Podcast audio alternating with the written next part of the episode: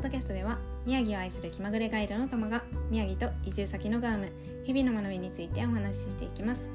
皆さんいかがお過ごしでしょうか？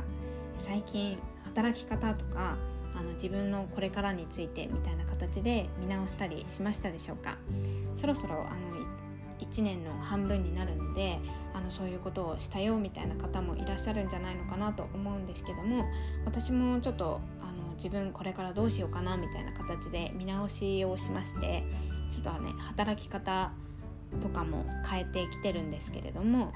うん、それで今まで宮城を愛する気まぐれガイドっていう風に名乗っていたのを少し変えようかなと思っているので、まあ、どこかのタイミングで、うん、もしかしたら変わるかもしれませんっていう形でまずご報告。なのでこのポッドキャスト、まあ、今回のあのエピソードについては報告みたいな形になると思うんですけどちょっとそれと合わせて思いみたいなものも伝えられたらなと思っています。はい、で、まあ、どういうところに集中を移していったのかっていうとライター業務ににちょっと、あの、集中していこうかなと思ってまして、うん、であの、まあ、どういうことかっていうと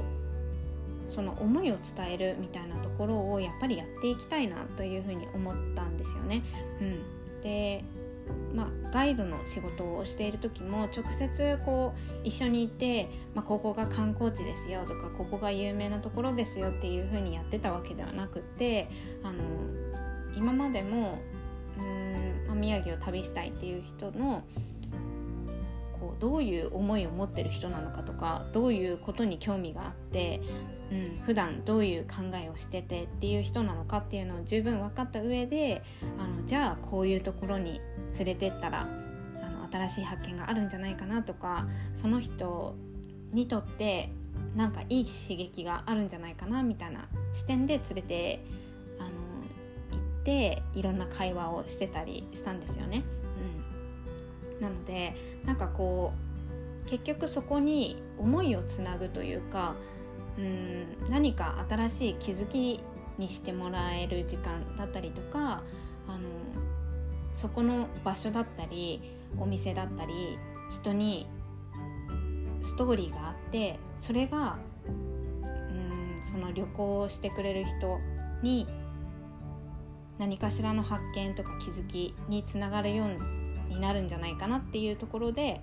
ガイドをやってたんですよね。うん、なのでなんかそれも結局は言葉だなっていう風に気づいたのと、うん、なんか私が今ちょっと婚約をしてビザ申請っていう風にやってる時にいろいろやっぱり調べるんですよね。うん、で調べてて情報量がなんか少ないなって思って結局これって実際どうなんだろうみたいなところもあってでそれでわからないことは人に聞いてまた解決しなかったらまた調べてみたいなことをやってた時にあの私の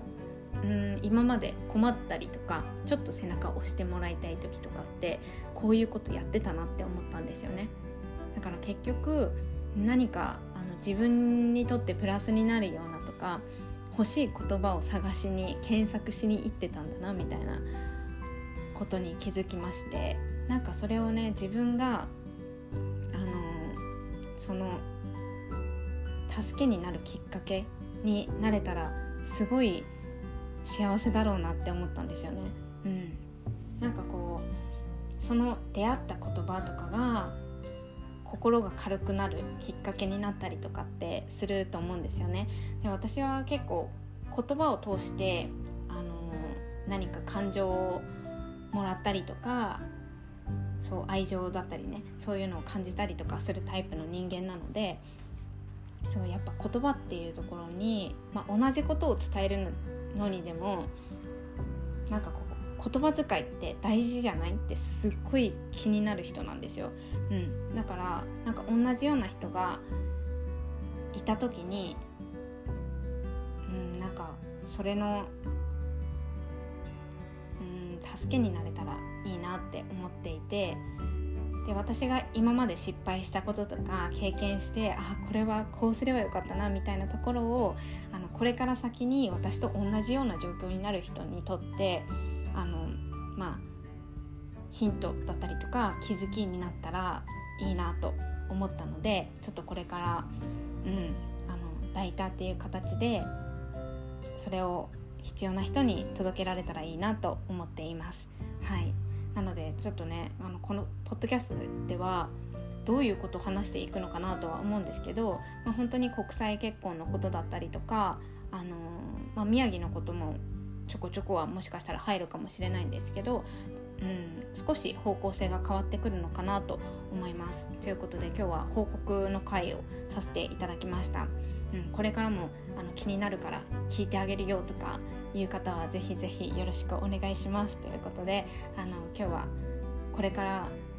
ちょっと配信の内容が変わるかもしれませんということでの報告でした。最後まで聞いてくださってありがとうございました。この配信でもまたちょっとした発見をお届けできていたら嬉しいなと思います。では今日も一日深呼吸をして心楽しく過ごしましょう。ではまた。バイ。